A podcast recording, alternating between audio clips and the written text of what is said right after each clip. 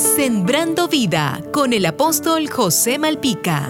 ¿Qué tan productivos somos en lo que hacemos? Muchas personas asumen que no son productivos en lo que hacen porque no tienen los recursos necesarios para alcanzarlo o bien porque teniendo los recursos necesarios no lo saben usar adecuadamente para hacer lo productivo que desean. ¿Por qué ocurre esto? No se trata solo de tener o no tener los recursos para ser productivo. Más bien es un asunto de cómo o en qué se emplean los recursos. Dios pone recursos en las manos de alguien que posee carácter para administrarlos y a estos también los dota de capacidad, inteligencia y potencial necesarios para ser altamente productivos. Existe un principio conocido como Pareto, el cual consiste en invertir el 20% de tu capacidad productiva en las prioridades. Es decir, si inviertes tiempo, energía, dinero, pasión en tus prioridades, los resultados de productividad serán altamente efectivos. También existe un principio bíblico que dice que si buscamos primeramente el reino de Dios y su justicia, todas las demás cosas nos vienen por añadidura. Conjugando estos dos principios,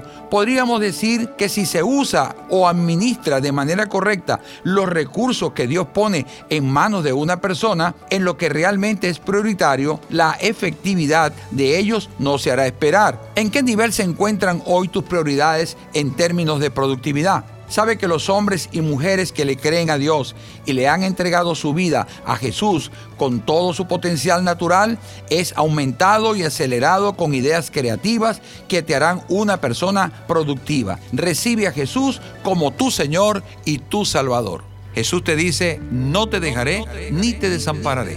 Sembrando vida con el apóstol José Malpica.